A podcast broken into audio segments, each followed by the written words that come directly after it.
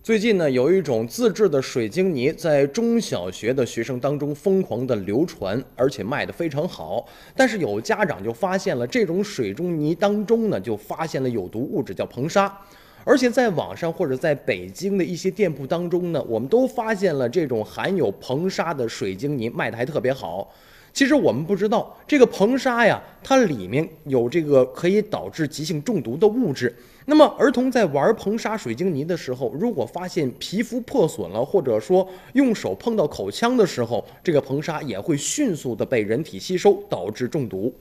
那么，警惕硼砂水晶泥伤害孩子，需要学校、家庭、社会各界的全力配合。不过呢，那些商家是最应该有安全意识的。慎独情怀不能因为蝇头小利就置孩子的健康和安全于不顾。要知道，一旦发生了学生中毒的事件，商家不仅要受到道德良心上的谴责，还会受到法律的制裁。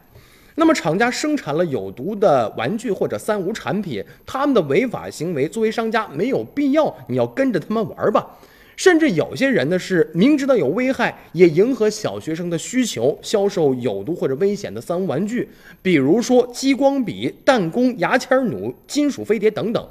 真的，一旦发生了这些安全事故的话，这些商家也好啊，这些厂家也好，一定是搬起石头砸了自己的脚。